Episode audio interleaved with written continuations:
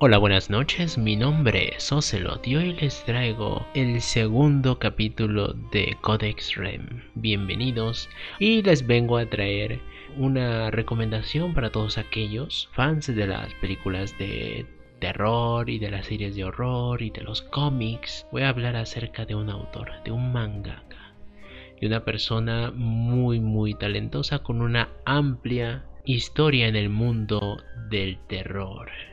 Para algunos ya va a ser conocido y para otros va a ser un nuevo referente. Me refiero a Junji Ito.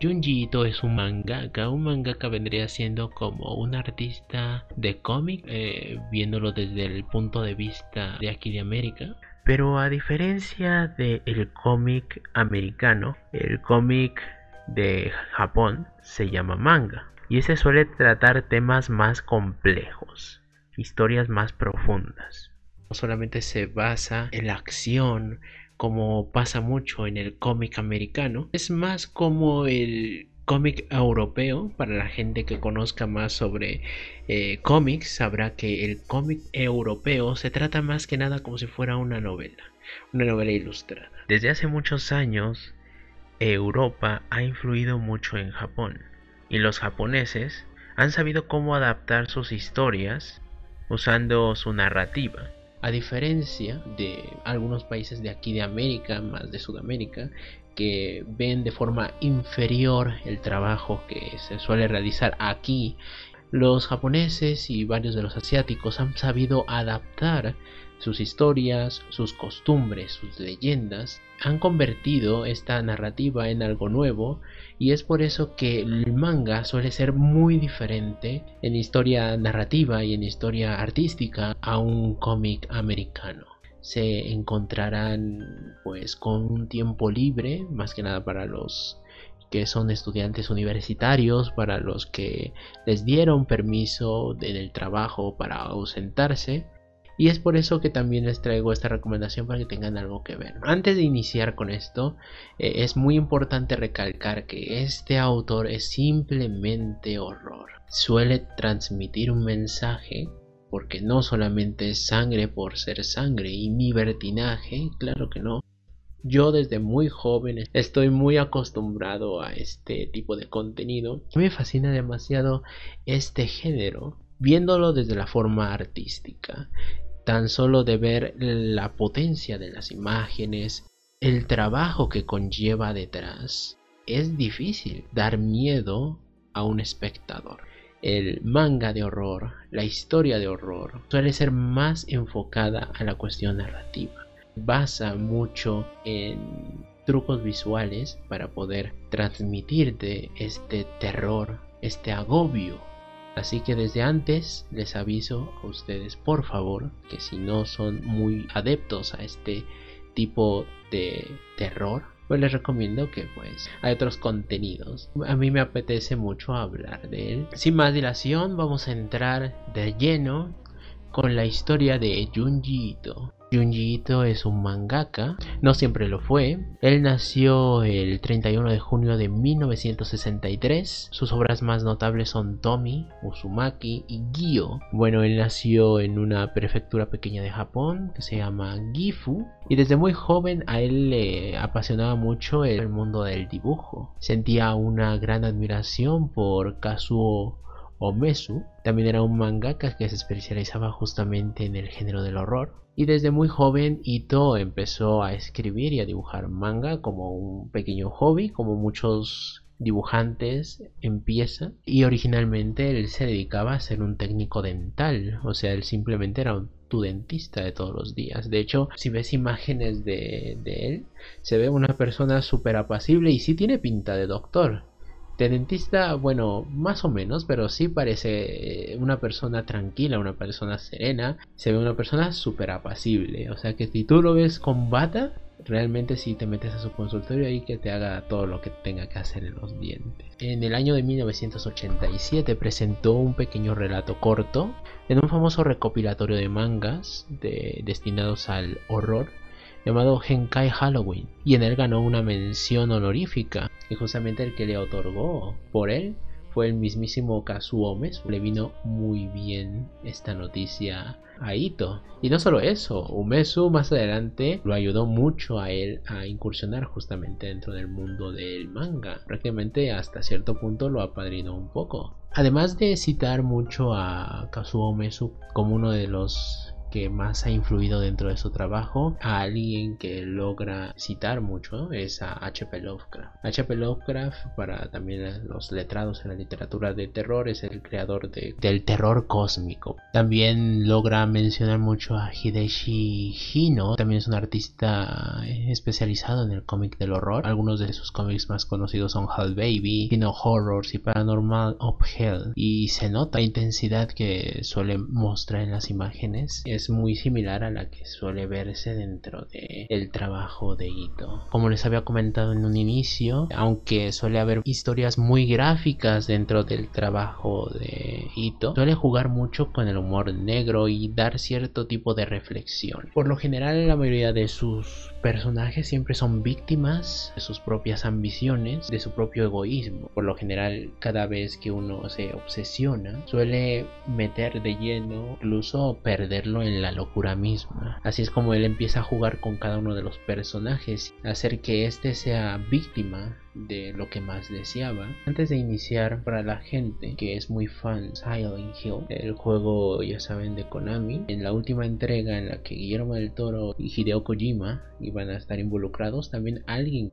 que iba a ayudar mucho en el ambiente del juego, incluso prácticamente al mismo nivel, iba a ser el mismísimo Yujito. Es tanto así que incluso después de que hubiese cancelado el proyecto de Silent Hill, eh, Hideo Kojima hizo un pequeño cameo de Ito en Death Stranding, si no mal recuerdo. Creo que le pide que le vayan a traer algunas cosas, creo que le hacen llamar al artista o no recuerdo muy bien. Fue súper raro, yo me acuerdo de haber visto esa escena y es como de no manches, ¿es Ito? Se me hizo súper raro haber visto ahí a Junji Ito de todos modos. Se dice, por lo menos en, estas épocas ya en el futuro se verá, que Sony está haciendo todo lo posible por obtener el trabajo de Silent Hill, a ver si se puede recuperar, a ver si se puede volver a, poner en pie este proyecto. Y esperemos que sí, si de ser así, oh Dios, de verdad. Prácticamente un amigo me, me obligó, me obligó a jugarlo. Y, pues se lo agradezco mucho. Yo tengo la demo descargada, todavía está en mi Play 4, pero mi Play 4 desgraciadamente no la tengo ahorita, no cuento con acceso a ella. Si hay como esa potencia que puede lograrse dentro de, de Ito, dentro de las historias de Ito.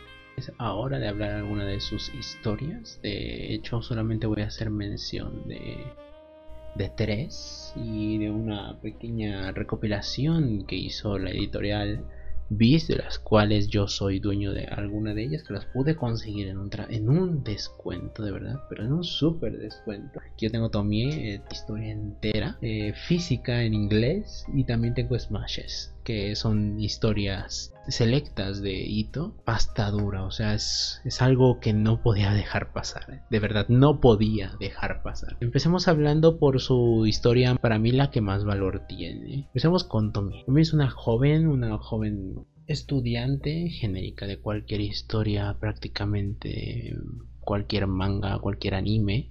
De hecho, de esas tenemos muchísimas dentro del género anime y que siempre se suele ver con una mirada muy inferior, siempre tiene que estar acompañado de algún personaje masculino o suele ser acompañante de otro personaje protagonista. Si hay algunas excepciones, por ejemplo, las clams suelen romper muchísimo con eso, incluso toda la saga de Sailor Moon, pero pero genéricamente siempre se suele utilizar como si fuese un personaje secundario eh, o incluso de fondo prácticamente. Es víctima por parte de sus compañeros y entonces ellos deciden de alguna forma muy exagerada hasta mi punto de vista, asesinarla. Todo el grupo la mata y entonces la cortan, la despedazan literalmente. Cada uno de sus compañeros están en la tarea de esparcir cada parte de su cuerpo con el afán de despistar a la policía. Hasta cierto punto esto al principio parece como que algo que resultó, algo que pasó bien, que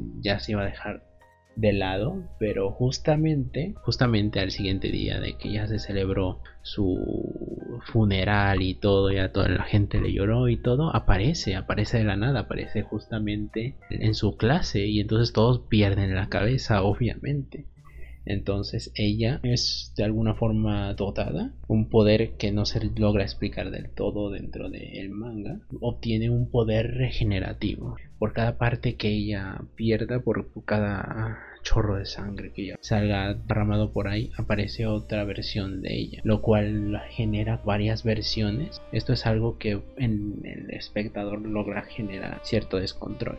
Además, ella hasta cierto punto también sufre dentro de esto como una maldición, ya que ella también es víctima de propia actitud. Al momento de que la codicia la nubla, suele ser víctima de su agresor una y otra vez, se ve obligada a acabar con él y llevarlo a la locura. Es como darle una vuelta a este, a este juego de la víctima y el victimario, sino como que el victimario se vuelve víctima de él mismo y que solamente Tomie sirve para enfocar este oscuro deseo que posee en su corazón. Afecta tanto a hombres como a mujeres, sin embargo afecta muchísimo más a los hombres, siempre les atrae esta belleza descomunal y las mujeres siempre se genera envidia. Así que cada vez que ella es asesinada, vuelve a revivir y siempre suele eh, acabar con, con su atacante.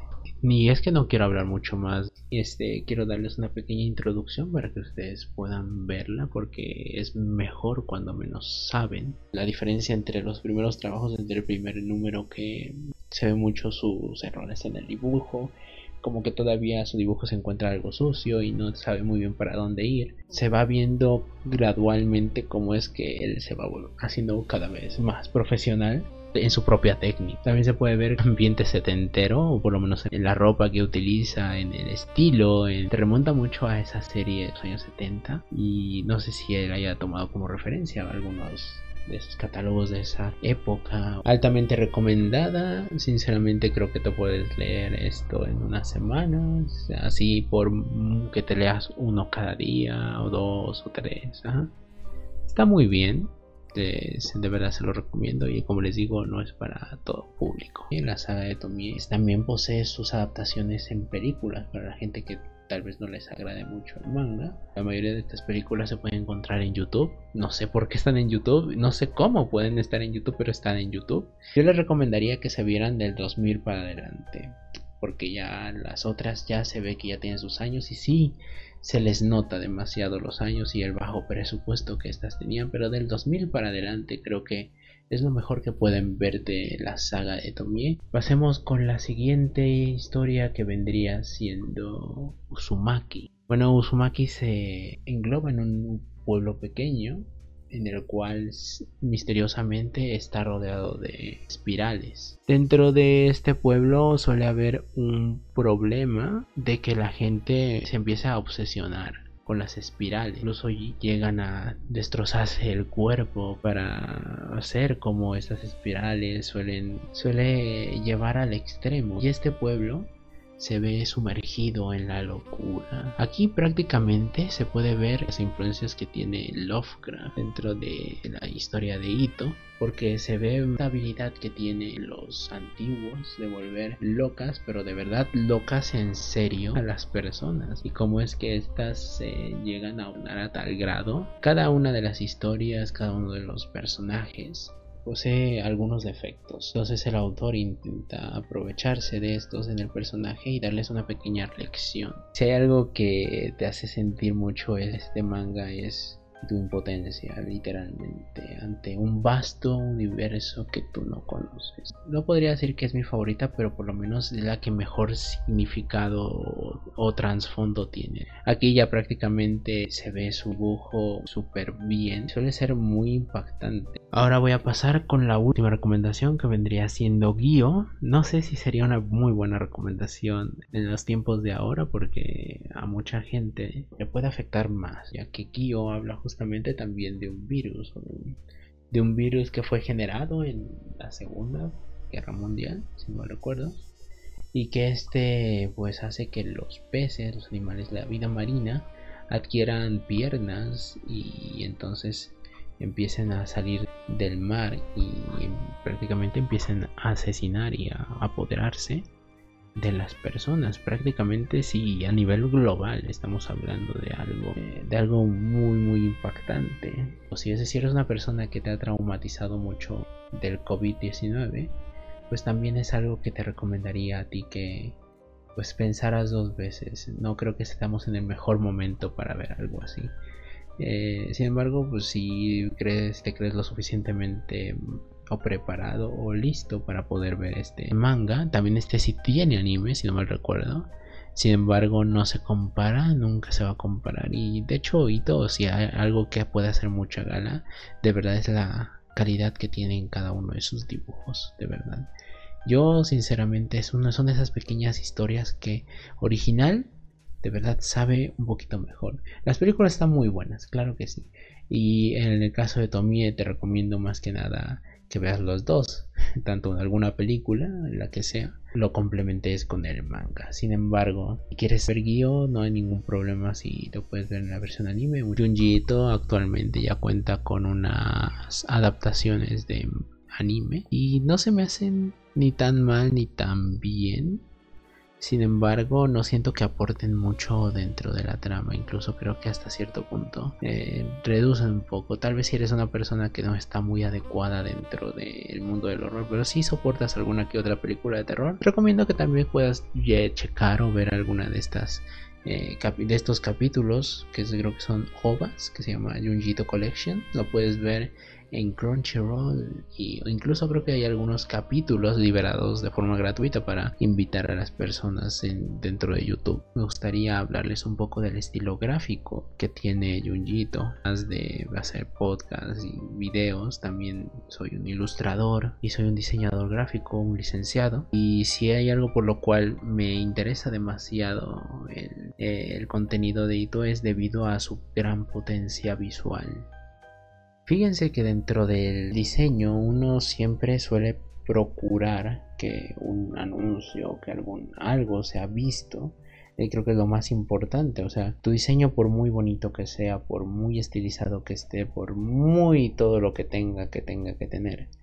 Si no es visto, no va a ser recordado. Si hay alguien que posee esta potencia visual, sin duda es Ito. Cada uno de sus dibujos, wow, si son alarmantes, lo sé, sin embargo, cuentan con una línea súper fina, súper buena, súper cuidada, por lo menos ya en sus años más estudiados, pero también puede variar y generar texturas generar... A él le queda mucho el formato blanco y negro y es algo que también les digo que le beneficia mucho porque esto es conocido como alto contraste, algo que es súper potente, llamar la atención visual. También deja ver mucho dentro de la época en la que fue eh, escrita y hecha cada una de sus obras. Se puede notar el estilo de vida de ese tiempo y los pensamientos y prejuicios que tenía dentro de. Si algo que también caracteriza muchísimo el dibujo de Hitos es esas sombras tan grandes que pone por general en los pómulos para que parezca que la gente está más vieja o que también ponga estas sombras tan exageradas dentro de los ojos para que parezca que prácticamente tiene los ojos hundidos. Y en los momentos en los que él suele exagerar con más brutalidad y con más intensidad suelen ser los momentos más necesarios. Y eso también es algo que veo que él suele jugar demasiado. Muy bueno su trabajo busca en google y mira alguna de sus ilustraciones y vas a ver dios es en serio esto lo hace una persona y hay incluso algunas que han sido utilizadas como material para creepypastas y leyendas urbanas pero de todos modos y para concluir esto pues es un grandísimo autor, de, verdad se los recomiendo. Estoy esperando con muchísimas ansias nuevas noticias acerca de este Silent Hill. Espero poder alcanzar a jugarlo, ojalá, sin nada más. Espero que les haya gustado este capítulo de hoy y nos vemos en el siguiente podcast en el que tal vez traiga una persona invitada. Nos vemos hasta la próxima.